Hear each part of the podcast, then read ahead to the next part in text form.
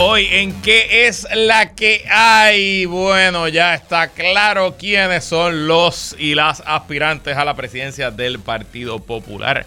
De eso y de la vista que se llevó a cabo en el Senado de los Estados Unidos, converso con Jorge Dávila. Hoy es jueves, así que tenemos como todos los jueves el segmento de Ciencia Boricua y les vengo con una noticia exclusiva referente a lo que hablamos ayer de los libros que fueron prohibidos, censurados o como decimos los millennials, baneados en la Florida. Eh, ahora arrancamos con eso. Todo eso y mucho más en qué es la que hay que comienza ahora.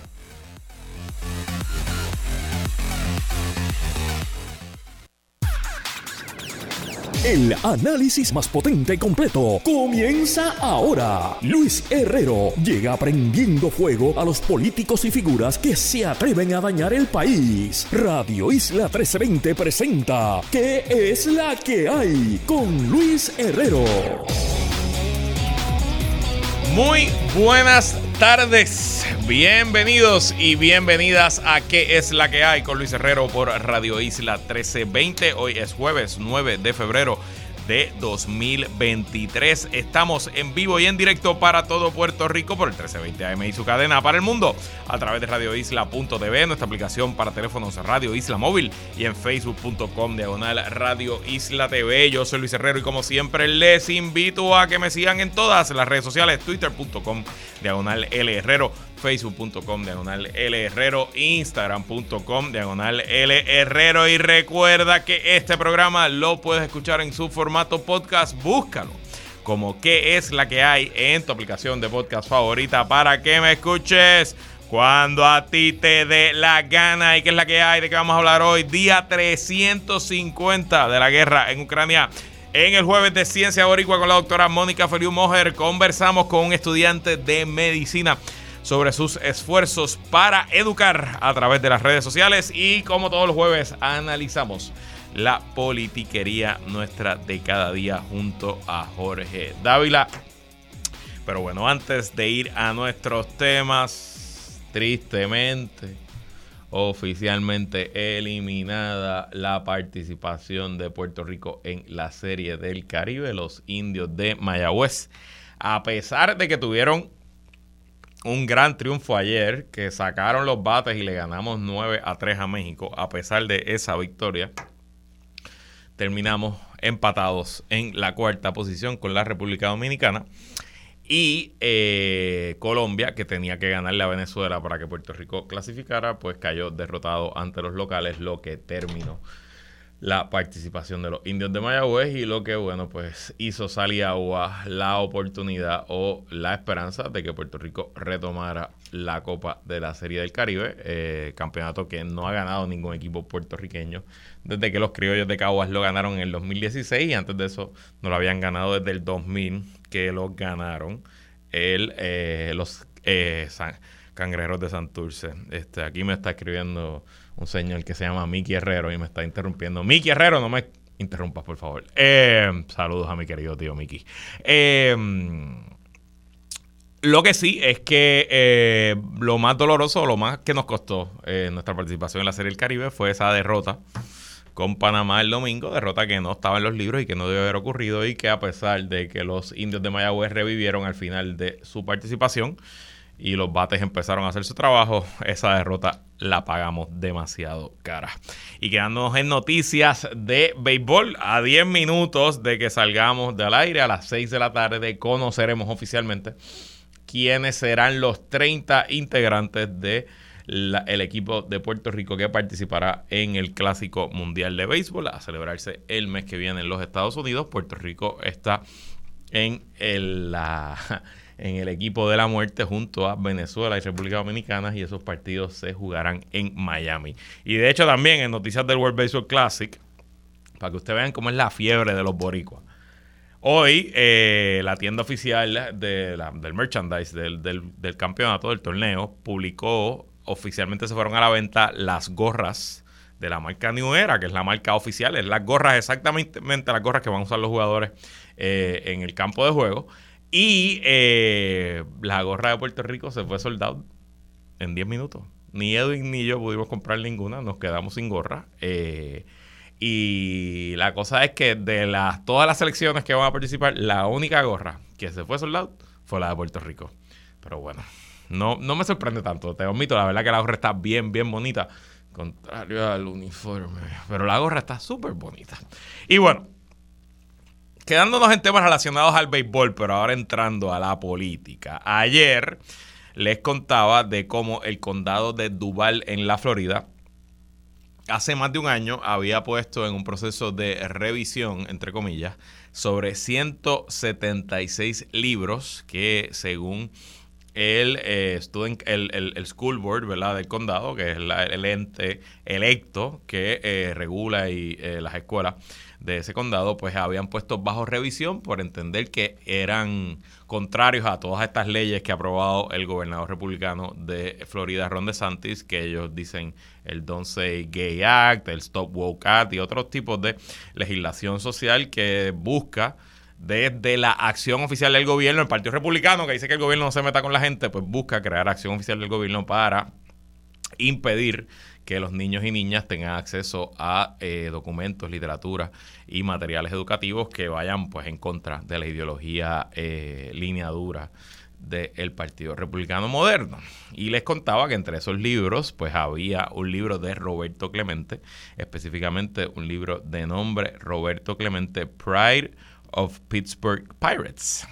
Y resulta que durante el día de hoy, eh, ah, me dicen aquí también que el Manatee County, que está al norte de Florida, también eh, prohibió libros y que cayeron varios libros de estos. Bueno, pues en el día de hoy, el representante y portavoz de la mayoría del Partido Popular Democrático, Ángel Nemesio Matos García, eh, que representa a Carolina, también radicó la resolución concurrente de la Cámara número 66 y cito para expresar el enérgico rechazo y censura de la Asamblea Legislativa del Estado Libre Asociado de Puerto Rico en contra de las acciones del gobernador Ron DeSantis de Florida y de los ejecutivos de los condados escolares Duval y Manatí de Florida por retirar del currículo educativo. 176 libros sobre personas históricas negras, mujeres y latinoamericanos, como el libro del astro Roberto Clemente Pride of Pittsburgh Pirates, como parte de sus acciones de blanquear del currículo escolar la historia del racismo estadounidense y de las figuras que combatieron y aún combaten el racismo, como lo hizo toda su vida la leyenda puertorriqueña Roberto Clemente Walker. Y en su exposición de motivo, el legislador Matos comienza con una cita de nuestro astro Roberto Clemente que lee mi gran satisfacción proviene de la de, de la nada ayudar a borrar opiniones gastadas acerca de los latinoamericanos y los afroamericanos. Así que Interesante, en la sección 2 de la resolución se dice copia de esta resolución concurrente traducida al inglés será enviada al honorable Ron DeSantis, gobernador de Florida, a la honorable Kathleen Pasidomo, presidenta del Senado de Florida, y a la honorable Lauren Brooke, portavoz de la mayoría demócrata, etcétera, al presidente del Senado, etcétera, etcétera, etcétera. Y bueno, dos asuntos. Primero, yo sé que allá afuera hay una percepción pobre sobre las resoluciones legislativas y pues muchas personas piensan que eso no tiene ningún efecto y que se hace por hacer, ¿verdad? Eh, que se hace simplemente para los legisladores llenar su tal y, y, y, que no tiene ningún tipo de impacto. Y probablemente en la mayoría de los casos eso es verdad. Pero aquí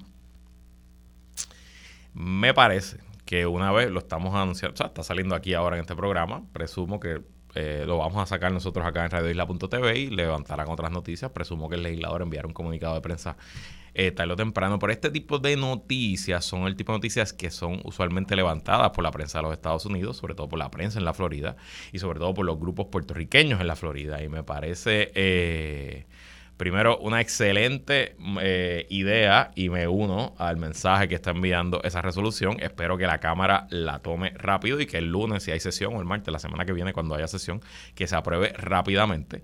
Eh, y me parece que es momento de que los grupos latinos, afroamericanos, afro, eh, afrocaribeños y toda la diversidad gigante que hay en el estado de Florida se unan detrás de esfuerzos como este para dejarle saber a los racistas republicanos de la Florida que algunos lo hacen porque esto está de moda y porque el Partido Republicano se está yendo de ese lado, pero otros lo hacen porque realmente creen en esto y porque quieren, como dice la resolución, blanquear la historia de los Estados Unidos.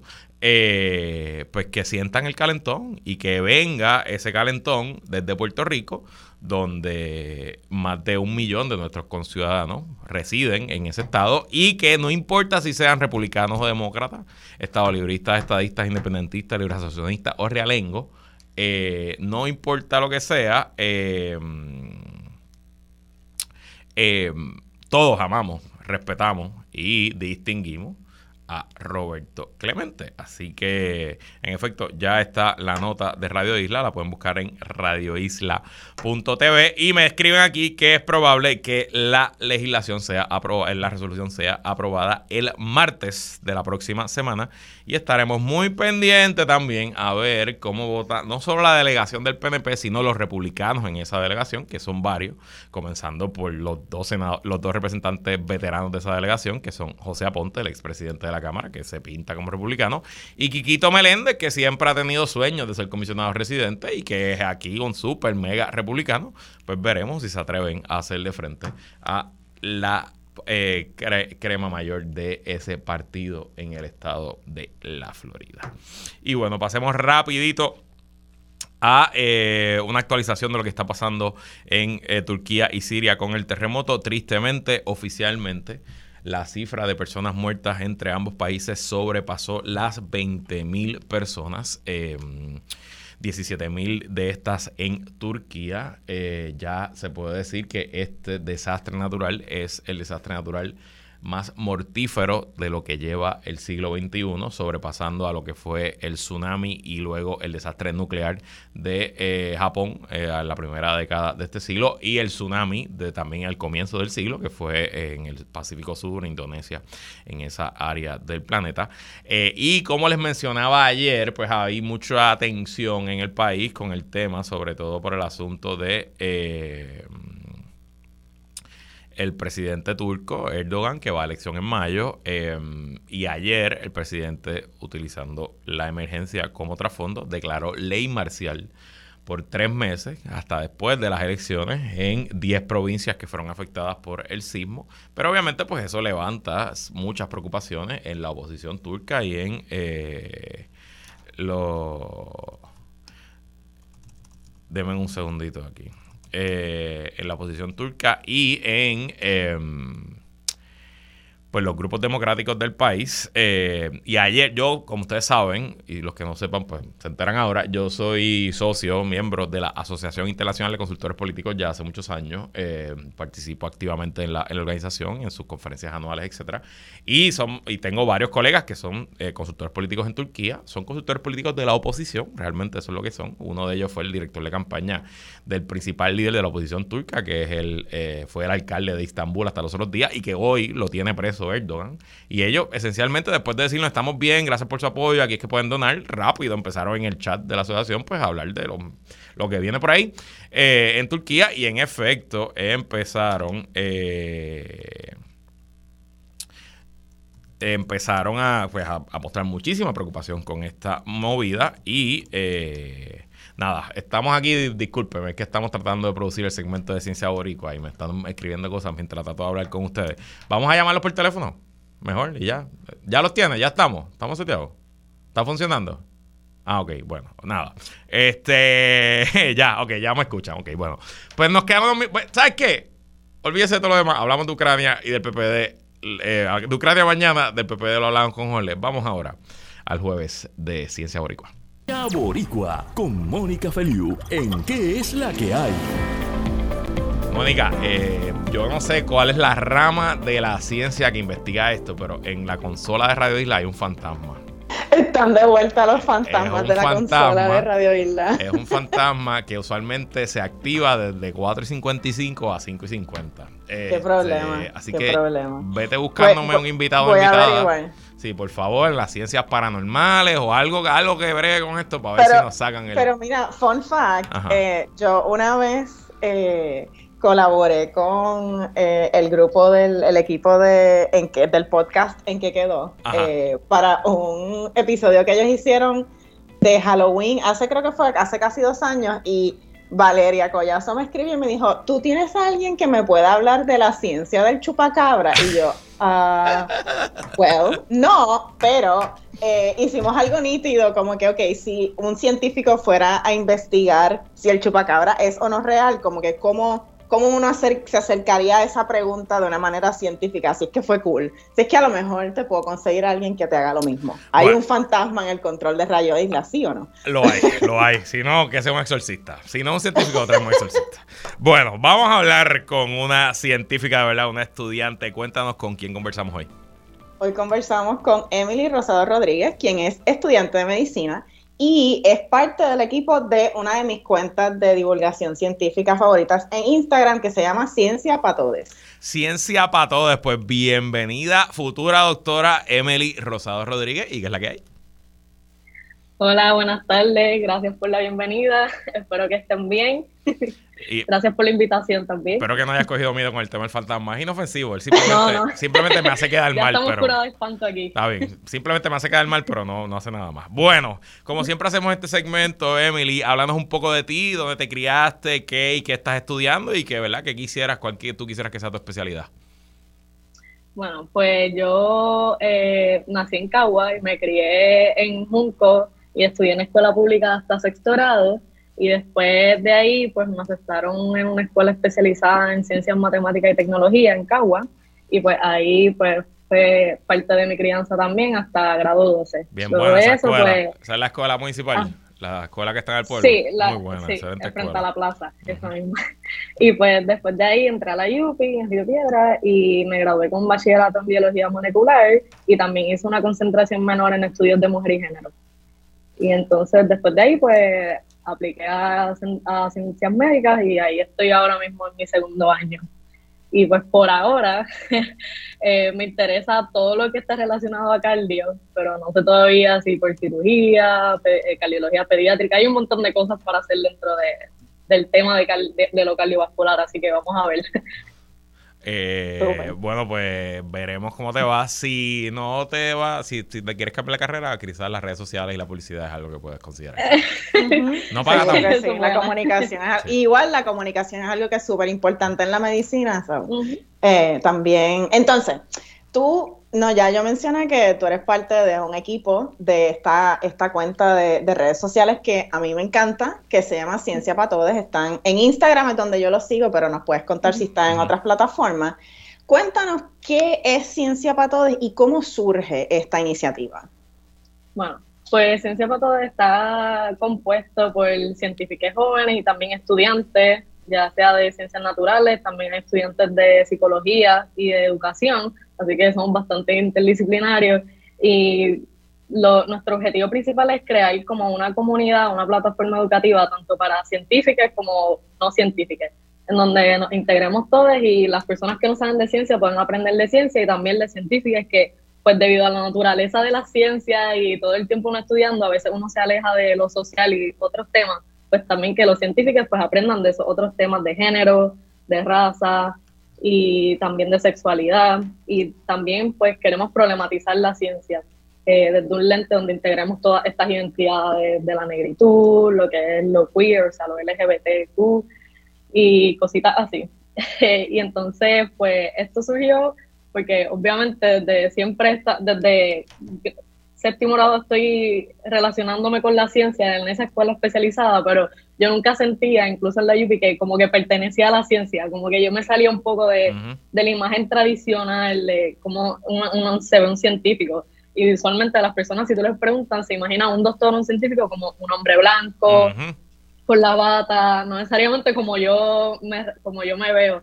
Y pues fuera de eso siempre me ha gustado los temas sociales, el arte, así que siempre me sentía fuera de la ciencia, así que como que dije, tengo que crear un, necesito buscar un espacio seguro donde me encuentre con personas que se sientan igual que yo en la ciencia y que problematicemos la ciencia y hablemos de otras cosas y, y generemos como un conocimiento diferente. Y pues ahí empecé a buscar personas que yo me había encontrado en toda la trayectoria en la UP, en mis clases de ciencia o en conferencias y le empecé a escribir mensajes, me acuerdo, eso fue como en abril o mayo. Y después nos reunimos por primera vez en verano y ahí fue que escogimos el nombre oficial del grupo y empezamos a trabajar. Brutal. Y, precisamente por eso que, tú describes, Emily, es que Ciencia para Todos es una de mis cuentas favoritas porque eh, no reta muchas de las convenciones en la ciencia, eh, en la sociedad, no, eh, porque también comunica la ciencia de una forma en que enfatiza que la ciencia no se da en un vacío, ¿no? y, y, eso es bien, bien importante. La otra razón por la que a mí me encanta esta cuenta es porque comunica la ciencia de forma relevante a, la cultura boricua. Eh, dos de mis ejemplos favoritos de esto son unas series recientes que, ustedes han estado haciendo. La primera es la ciencia de los remedios caseros, como el Vicks Vapor 1, que todos sabemos que el Vicks es algo que básicamente no es, es, muy tradicional, usan nuestras abuelas, nuestras madres, eh, cuando uno se enferma y cuando no estás enfermo también. El Vicks es milagroso y se usa para un montón de cosas.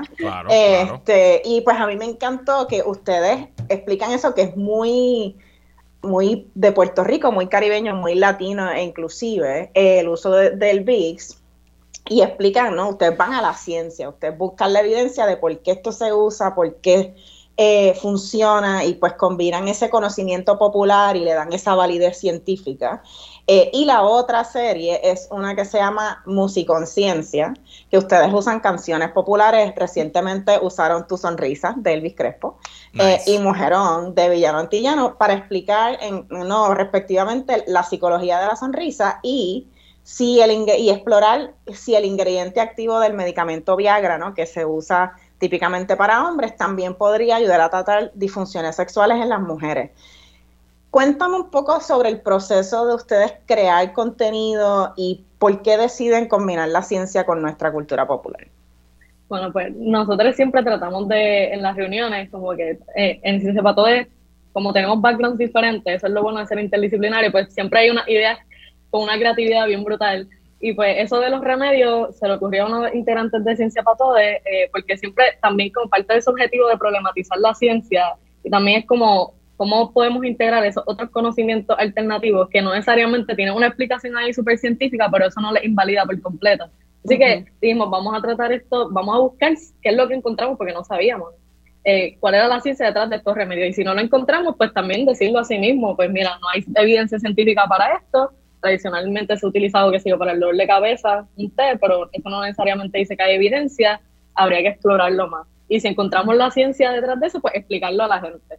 Eso es una de, ese proceso para eso de los remedios. Para lo de la música es porque a, a integrantes de Ciencia Todos, a todos nos gusta la música, nos gusta el reggaetón, nos gusta la salsa, el merengue, como cualquier buen puertorriqueño puertorriqueña, así que eh, yo me acuerdo que yo estaba en la biblioteca de recinto estudiando con música de reggaetón y ahí fue que escuché eso del sildenafil, que es el ingrediente activo de la Viagra, y dije, espérate, como que esto, esto está súper cool, que en una música tú ni te estás dando cuenta lo estás escuchando y puedes explicarlo con ciencia. Así que ahí nos reunimos y empezamos a buscar otras canciones que podíamos sacarle conceptos para explicarlos con música. Y creemos que eso es súper importante porque una manera de enseñarle a la gente, mira, la ciencia no es aburrida, la ciencia es súper divertida. Y también cómo eso atrae a personas que son subrepresentadas en la ciencia, porque hay muchas eh, barreras de acceso para, por ejemplo, niños pobres, personas negras en la ciencia, y eso hay que trabajarlo, pero también tienes que crearle el interés in the first place, como que en primer lugar tiene que haber el interés, y cómo se hace ese interés, cogiendo cosas de la vida cotidiana, la música que te escuchas, qué cosa más brutal que eso, que, y prácticamente hay ciencia detrás de todo, así que nos ha gustado mucho crear el contenido, es súper relajante y divertido. También hemos tenido una buena respuesta de la gente de que les gusta lo que estamos haciendo. Bueno, es fácil, ya yo lo seguí en Instagram, Ciencia para Todos. Está súper chévere, obviamente le estoy dando un vistazo ahora mismo, pero bien presentado, súper bonito. Nada, de nuevo, si, si quieres una, una, carrera en las redes sociales y en las comunicaciones, eh, Mónica tiene mi teléfono. Emily Rosada Rodríguez, gracias por estar aquí. Gracias a ustedes. Mónica, cuéntame, ¿qué anuncios tenemos esta semana? Mira, tengo dos anuncios. Eh, este sábado es el Día Internacional de las Mujeres y las Niñas en la Ciencia, hablando de grupos subrepresentados.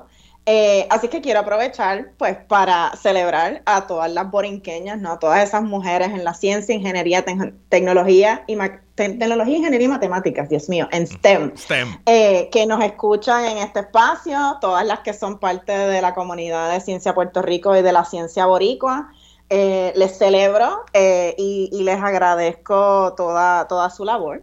y pues van a, van a ver en las redes de Ciencia Puerto Rico y de otras organizaciones eh, científicas eh, van a ver esa, esa celebración que se van a resaltar estas mujeres. Y aunque esto es un día que fue creado por las Naciones Unidas y aunque pues se, se toma este día en particular para, para celebrar a las mujeres y las niñas en la ciencia, debemos de recordar que todavía existen muchas barreras para, para estas personas en la ciencia, así es que no solamente debemos actuar en un día, sino todos los días, todo el tiempo para, para derribar esas barreras y, alcanzar la equidad en, en, STEM. Entonces, el segundo anuncio es que esto es uno de tus anuncios favoritos, Luis. Eh, la semana que viene, eh, Ciencia Puerto Rico va a estar participando. Sí, que a pedir chavos, a pedir chavos, que yo sé que tú dices que tú eres cara lechuga y no te A pedir, el que, no llora no mama, esa es la realidad. vamos, vamos. así es. Pues mira, la semana que viene Ciencia PR va a estar participando de una campaña que se llama ATH Móvil por Puerto Rico, eh, que busca impulsar a organizaciones sin fines de lucro en, el archipiélago. Eh, entonces, las personas pueden aprovechar desde el 13 al 17 de, eh, de febrero, ¿no? Por el, por el día de San Valentín, aprovechando el día de San Valentín, que es el 14 y las personas pueden aprovechar para demostrar su amor por la ciencia borico y por ciencia Puerto Rico, haciendo una donación eh, la semana que viene, porque si donan la semana que viene nos podrían ayudar a ganar un bono de 5 mil dólares, porque las seis organizaciones que más recauden la semana que viene eh, se pueden ganar este premio. Eh, o sea que eso es comenzando el lunes. Comenzando el lunes. No hagan el donativo ahora, el, el 14 y el 15. O hagan el donativo ahora y la semana que viene. Ah, bueno, ok, pero si van a hacer hoy, hagan el lunes. Eso es lo que quiero decir. y nada, les vamos a recordar el jueves, no se preocupen. Mónica, gracias como siempre por estar aquí. Hablamos el jueves que viene. Hablamos el jueves que viene, nosotros vamos a una pausa, regresamos con más en que es la que hay.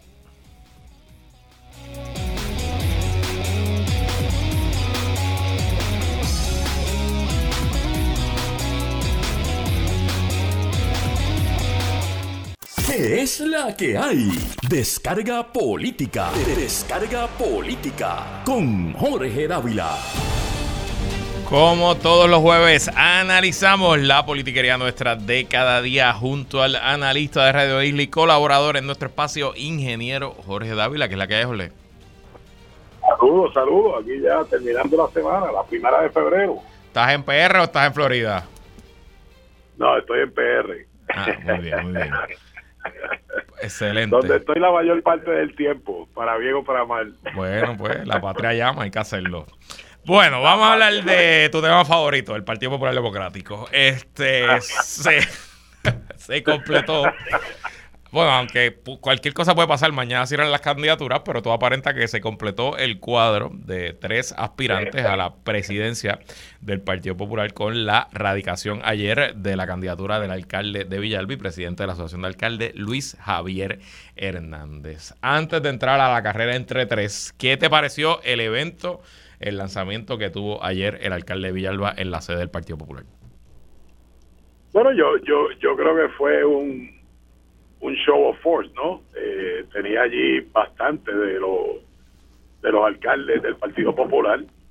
Así que en ese sentido, ¿verdad? Cuando cuando tú eres un candidato que, que ¿verdad? que aparezcas en el lanzamiento rodeado de una cantidad importante de alcaldes, pues yo creo que, ¿verdad? Que en ese sentido me, me, parece que envió un mensaje, ¿no?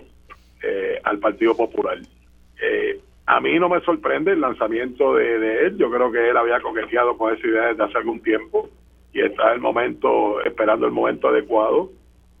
Eh, pero otra vez me parece, y lo hablamos la semana pasada, o sea, es muy difícil para un alcalde de un pueblo pequeño eh, presentarse como candidato a la gobernación. Eh, y aquí va a haber dos, ¿verdad? Que diluirá los votos entre los alcaldes. si la, eh, la alcaldesa de, de Morovis también. Así que yo, yo me parece, ¿verdad? Otra vez, no creo que haya todavía un líder que haya surgido dentro del Partido Popular eh, que tú puedas decir que es un, es un contendiente fuerte para, para una candidatura a la gobernación. Así que yo pensaría, ¿verdad? Si el Partido Popular, yo no sé si el Partido Popular está dispuesto a ceder eh, el puesto de segunda de segunda fuerza política en Puerto Rico, eh, pero si no está dispuesto a cederlo, me parece que no son todos los que están, ni están todos los que son. Me parece que tiene que aparecer una figura que pueda aglutinar la fuerza del Partido Popular para verdaderamente tener opciones a la gobernación en el 2024. Te, reaccionó de, de varias formas. La primera, eh, de acuerdo contigo, fue un show of force y en la presentación hay que darle, si no A, B más. Eh, fue un buen mensaje fue una buena concurrencia, cuadró para tener la foto afuera, dio un discurso afuera frente al partido, como en la época de que el partido hacía esas cosas. Eso no se ve en el Partido Popular. Yo no creo que se vio. Eso no se vio en la campaña del 2020 por el COVID, pero yo creo que ni siquiera en la campaña del 2016. Yo recuerdo ver a David Bernier parado allí frente al Partido Popular en un discurso como, como solía ocurrir. Eh, te digo una cosa, tuvo muchos alcaldes sin duda, pero tuvo 15 alcaldes, son 40.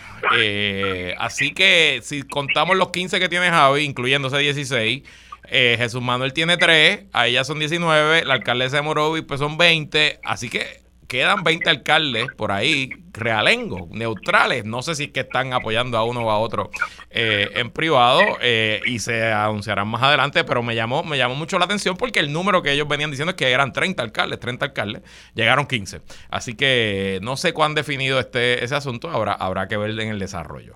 Eh, pero en general, hizo lo que tenía que hacer este y arrancó la contienda oficialmente. Ya eh, me consta que se están organizando foros, entrevistas, paneles donde estén los tres candidatos de aquí a mayo. Esta elección es el 7 de mayo y veremos cómo se desempeña. Y hablemos de los tres candidatos.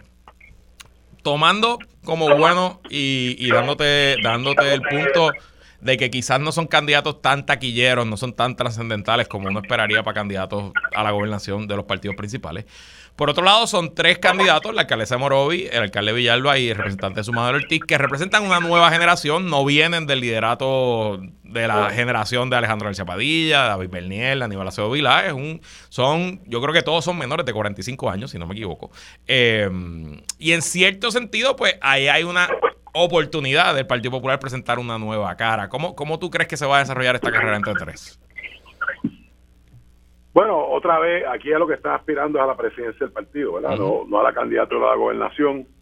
Eh, sí, yo yo creo que es positivo, ¿verdad? Que haya una, una nueva generación, ¿verdad? Eh, creo que los partidos tienen que renovarse eh, cada cierto tiempo. Eh, la pregunta es si la aspiración de ellos es meramente a la presidencia o es a la gobernación. Yo pensaría que tan adelantado el proceso, ya, o sea, estamos, estamos a ley de nada para que estén las elecciones ahí encima, o sea, no, esto no es el primer año de un cuatrienio, estamos ya eh, dos años y pico, ¿verdad? Y, estamos a 22 meses de, de la próxima elección, así que tengo que pensar que están aspirando a la presidencia para desarrollar la estructura política que no creo que ninguno de los tres tiene a través de todo Puerto Rico para entonces lanzar su candidatura a la gobernación. Así que en ese sentido, si lo que está buscando el Partido Popular es una persona que venga a reorganizar el partido con la intención de que institucionalmente esté, esté fuerte el partido, lo cual no creo que en este momento haya ocurrido. O sea, me parece que en términos de reorganización, cuando tú ves la reorganización del PNP y la reorganización del Partido Popular. Y hablo de esas dos reorganizaciones porque los otros partidos no creo que llevan eh, a cabo ese proceso de igual forma que los dos partidos principales. El Partido Popular está bien atrás. Entonces, eh, aquí en este momento, donde, donde tienes que fortalecer esa estructura electoral y política, me parece que lo que va a estar viendo es alguien que está tratando de acomodar la ficha para poder ser aspirante a la gobernación y, va a estar pensando más en, en yo que en la institución. Y en ese sentido, pues, pues no creo, ¿verdad?, que, eh, que institucionalmente se vaya a fortalecer el partido. Vamos a ver a alguien que va a estar, el que resulte ganador, va a entender que el mensaje es que es el candidato a la gobernación. Claro. Y me parece, y me parece que puede ser un cálculo eh, mal tomado eh, pues como te dije, eh, estoy seguro que va a haber otros eh, que vayan a aparecer porque no hay esa figura taquillera, esa figura que, que las personas que aportan dinero piensen que ahí hay un posible ganador. Y, y, y, creo que va a tener piedras en el camino porque hay ya otras personas que anunciaron su candidatura a la gobernación, pero que decidieron y no aspirar a la presidencia, ¿verdad? Porque porque porque es que el que asume la presidencia diluye su tiempo. Si hace si hace el trabajo que le corresponde hacer a un presidente de partido, ¿no? Eh, diluye su tiempo entre una campaña a la gobernación y, y, desarrollar una estructura política y electoral que le pueda hacer la frente al PNP en las elecciones del 2024 y en ese sentido va a haber unos que van a tener todo su tiempo dedicado y va a estar eh, poniéndole piedras en el camino a ese presidente y va a haber el que asuma la presidencia haciendo las dos cosas a la vez, el rol de presidente institucional, ¿verdad? Que le pone unas limitaciones porque debe velar por la institución, no por su candidatura, cuando en realidad va a entender que el mensaje es que él es el candidato o candidata a la gobernación. E, esencialmente estoy eh, de acuerdo con, con, todo lo que acabas de decir, eh, aunque ellos lo van a negar, y le preguntarán los periodistas día tras día de aquí al 7 de mayo eh, y ellos dirán, no, yo estoy enfocado en la presidencia, en organizar el partido. Vamos, los tres quieren ser gobernador o gobernadora y los tres están aspirando para convertirse en presidente de ahí correr para la gobernación. Y al contrario es igual también. Los que no salgan favorecidos esa, en esa elección del 7 de mayo, entre los tres, pues no tienen nada que buscar en la candidatura a la gobernación. Yo por lo menos lo veo así. Para mí sería demasiado ah, cuesta arriba que una persona que pierda ahora en mayo después diga, no, perdí, pero voy de nuevo. Eh, que quizás entonces ahí son José Luis Dalmao y Juan Zaragoza los que tienen razón, que no están aspirando ahora y dicen que se están reservando el derecho a aspirar a la gobernación después. Eh, yo lo que quisiera como popular es que lleven una campaña y vamos, tú y yo somos veteranos de esto y sabemos que todas las campañas pues en algún momento se van a poner tenso, en algún momento va a haber tiraera, en algún momento va a haber algo de, campaña sucia, fango, pongan el nombre que usted quiera. Pero dentro de todo, esto debe ser algo que se lleve en paz, es una competencia intramural, es una competencia eh, que busca simplemente llenar una vacante en una presidencia que va a estar ahí por un año y medio hasta las elecciones eh, y que no, no diluyan o no dividan aún más un partido que viene ha venido de más a menos y que esta, este siglo, excepto por dos gobernaciones, algunas cositas por aquí, o tres gobernaciones y algunas cositas aquí y allá, pues ha sido un mal siglo para el Partido Popular y que realmente está en riesgo de desaparecer y yo no creo que sea tiempo de, paños finitos y de, y de, y de eufemismo, hay que decir las cosas como son. Eh, y en la mano de estos tres líderes, pues está el rumbo que pudiera llevar este partido en lo que pudiera ser pues sus últimos años de existencia. Pero nada, cuando regresemos de la pausa, Jorge, vamos a hablar entonces de mi tema favorito, el Partido No Progresista. Así que no se vaya nadie, que, que es la que hay que continuar luego de la pausa.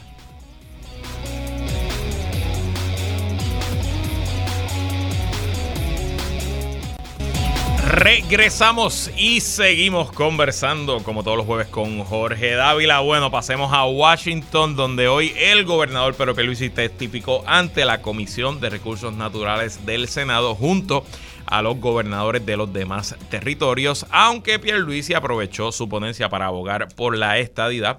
Las preguntas que le hicieron el senador y presidente de la comisión Joe Manchin y el portavoz republicano eh, ay Dios mío, se me fue el nombre de la mente, Sarazo, si no me equivoco, eh, no tuvieron nada que ver con el tema del estatus. Eh, y el pedido principal del gobernador fue algo interesante. Él le pidió al Senado y al gobierno federal que autorice mediante una visa, un programa especial, la llegada de obreros extranjeros para trabajar en proyectos de construcción en Puerto Rico. Pues según el gobernador, y esto es una cita directa, necesitamos 10 mil trabajadores para la construcción. Y antes de entrar a la política, te quiero preguntarle eso. Tú eres ingeniero, tienes experiencia en proyectos grandes, sabes o conoces la necesidad que hay en el país de mano de obra. ¿Te parece esto una buena idea del gobernador? Bueno, eh, no, hay, no hay muchas opciones, Luis. No hay muchas opciones. Eh, para poder manejar la cantidad de proyectos que vienen, ¿verdad? Y, aquí, pues, todo, todos los proyectos eh, en lugar de haber una, una secuencia de proyectos, de algunos proyectos saliendo antes, otros después, me parece que todo se va a encontrar en la misma etapa, de que cuando esté el ready el diseño y vayamos a la construcción no va a haber suficientes empleados de construcción, obreros. Estamos, hablando de los que trabajan en la construcción. Aparte de eso, vamos a tener un problema serio en términos de ingenieros. Eh, y yo te puedo decir porque porque hablo, ¿verdad? Tengo con, eh, contacto con, con, firmas de ingeniería que ponen un anuncio eh, a través de las redes sociales y están recibiendo eh, de gente de, Latinoamérica. Eh, o sea, todo el mundo sabe que en Puerto Rico hay mucho trabajo y no, y, no es un secreto. Y, a voces que, que, aquí va a haber va a haber falta. De hecho uno uno de, las situaciones que ya están mirando las agencias de gobierno es en la inspección de los proyectos eh, donde típicamente requieren un ingeniero eh, con licencia lo, que se conoce como PE eh, ya ya están teniendo que que, ¿verdad? que optar por permitir que haya un ingeniero aunque no tenga licencia y que esté supervisado, aunque no esté directamente en la obra ese ingeniero licenciado, eh, sí supervise a este ingeniero que no tiene licencia. Porque es que no hay, no hay abasto. Así que eh, cuando hablamos de la construcción, definitivamente aquí no va a haber gente suficiente. Aparte que de la pandemia para acá, Luis, y eso no ocurre solamente en la construcción, está ocurriendo en la agricultura, está ocurriendo en los restaurantes. La gente no quiere trabajar. El puertorriqueño no quiere trabajar. Es una cosa increíble, oportunidades de empleo hay, se ven los anuncios. Tú vas a cualquier tienda de, de, comida rápida y, ves los anuncios que hay y ves que hay poquito y el mismo que atiende la caja es el que te sirve la comida. La gente no quiere trabajar, así que ¿qué opción hay? No hay muchas opciones. Así que en ese sentido me parece que está haciendo lo correcto el gobernador anticipándose a lo que viene para encima. Yo discrepo de tu opinión que el puertorriqueño no quiere trabajar. Yo creo que hay más trabajo que lo que ha habido en los últimos 25 años. Y el problema de la escasez de trabajo no es de Puerto Rico solamente. Este está reportándose en todos los Estados Unidos y en otras partes del mundo. Realmente aquí hubo unos cambios significativos con la pandemia en la economía, en la manera en que la gente valora su tiempo. Y pues, pues esos son los retos que nuestra economía y todas las economías del mundo tiene que, tiene que reforzar. Yo siempre he pensado que aquí hay una salida interesante, incluso de negociación, cuando se podía hasta negociar con Donald Trump cuando había un gobierno republicano, de en parte eh, resolverle un problema a Estados Unidos de la frontera, porque si ellos tienen allá miles de personas indocumentadas que están bajo custodia del gobierno federal, muchos de ellos son eh, obreros diestros, obviamente todos hablan español, hay una solución que está ahí, de traerlos para acá, que ayuden, trabajen y quién sabe cuántos de esos se quedan en Puerto Rico y nos ayudan a repoblar el país, que es uno de los problemas que nosotros tenemos, ¿no? La inmigración, la pérdida de población, etcétera. Y me da mucha, y lo digo, lo digo con toda honestidad, me da mucha alegría escuchar al gobernador hablando de esto en un foro como la Comisión de Recursos Naturales del Senado, que pues es un foro donde se hace este tipo de política pública. Y honestamente esto debería ser algo no controversial tanto en Puerto Rico como en Estados Unidos. Veremos cómo se desarrolla. Y te pregunto, porque se dio una dinámica interesante, ya saliendo específicamente de este tema, de lo que falla en la vista. Esto fue una vista de todos los territorios. Manchin la ha hecho dos veces, la hizo el Senado pasado y ahora la repitió con los gobernadores. Pero el énfasis principal no fue sobre Puerto Rico, que es el territorio más grande y más poblado, sino que fue el republicano Barrazo, ese es el nombre de él. Tanto Manchin como Barrazo prestaron más atención en sus preguntas a los territorios del Pacífico en el contexto de la creciente rivalidad y tirantes entre China y Estados Unidos. Según lo reseña José Delgado en leodia.com, Manchin afirmó que Estados Unidos no puede ignorar las preocupaciones de esos territorios. La agresión china en el Indo-Pacífico es una amenaza seria y creciente. Guam, Islas Marianas del Norte y Samoa Americana no solo son vitales para nuestros intereses de seguridad nacional, sino que también son el hogar de ciudadanos y nacionales estadounidenses. Su seguridad es más importante ahora que nunca, indicó el senador republicano Barrazo. Al aludir de las dos bases militares en su territorio, la gobernadora de Guam, León Guerrero, sostuvo que eso nos convierte en un objetivo. Sentimos que seremos la primera línea de ataque. Los territorios de Estados Unidos siempre han sido adquiridos por razones políticas. Puerto Rico fue adquirido en medio de una guerra con España como parte de una expansión imperialista de los Estados Unidos y obviamente el Estado Libre Asociado y todo lo que ocurrió en parte fue en reacción a la geopolítica del momento, a que Estados Unidos quería presentar una vitrina democrática en contra del comunismo, etcétera. sabemos que la importancia de Puerto Rico para la geopolítica estadounidense, pues esencialmente es muy, muy baja versus lo que era hace 50, 40 años atrás. ¿Seguirá toda la atención de Estados Unidos a estos territorios en el Pacífico por el asunto con China? ¿Qué te parece? Bueno, mira, eh, yo como estadista siempre siempre he dicho, ¿verdad? Que cuando cuando tú quieres ser parte de la gran nación americana, tienes que estar dispuesto a compartir los privilegios, pero también compartir la responsabilidad. Y una de esas responsabilidades es la defensa común. Eh, y la realidad es que en Puerto Rico, en algún momento, la importancia estratégica que tenía cuando Rusia estaba metido de cabeza en Cuba eh, y, había eh, la amenaza aquella de los misiles, los famosos misiles rusos, pues esa importancia estratégica, pues hoy hoy en día no necesariamente es inminente, ¿verdad? Un peligro. Y, y, y, y sin embargo, en China, que el otro día vimos que mandó un globo allí por encima, corrió por, por, gran parte de los Estados Unidos antes de ser derribado, eh, pues obviamente, claro que van a mirar como congresistas, eh, ¿verdad? La importancia estratégica que tienen, que tienen esos territorios. Eso quiere, eso no quiere decir que Puerto Rico no tenga, eh, ¿verdad? Importancia para los Estados Unidos. Yo creo que la tiene y, y definitivamente es un puente con Latinoamérica. Así que eh, el que no haya una amenaza eminente, inminente, como la hay, por ejemplo, con China ahora, eh, no quiere decir que en algún momento la vaya a ver o no la vaya a ver. Así que, eh, y, hay unas razones económicas también. o sea, Puerto Rico importa gran parte de sus productos de la nación americana, así que, y aportamos al seguro social. Así que hay, hay o sea, cuando yo digo que soy estadista es porque entiendo claramente lo que representa ser parte de la, de la nación. Y tenemos que estar dispuestos a compartir, igual que tenemos que estar dispuestos a pagar contribuciones federales, ese es el caso. Eh, no, no, no, no podemos querer la parte buena y, no compartir en la parte que nos toca como, como responsablemente nos tocaría como, como ciudadanos eh, de primera clase de la nación americana. Así que eh, no me sorprende que gran parte del tema haya estado centrado en la, aparente amenaza que hay en este momento, ¿verdad? Y, lo tensa que está la relación entre Estados Unidos y, China, y el gobierno de China, eh, que hayan hecho gran parte de las preguntas dirigidas a la importancia que cobra entonces estos territorios que de alguna forma están en el país. Hay que sin duda monitorear el asunto porque en un país tan polarizado como los Estados Unidos, donde los dos partidos no están de acuerdo en casi nada, están bastante de acuerdo con el tema de China, ¿verdad? Y Donald Trump subió la retórica y eh, creó una guerra tarifaria con China, pero la administración de Joe Biden no ha cambiado esencialmente casi ninguna política de Donald Trump en cuanto a China y ha creado políticas aún más agresivas, políticas que, restringen el acceso a, la tecnología de microconductores, de los chips, que, básicamente pues son vitales para la economía moderna, ha hecho más difícil hacer negocios en China. Así que está interesante, si usando una palabra de Juan Manuel García Pasalaco, está interesante ver por dónde van los intereses del gobierno permanente.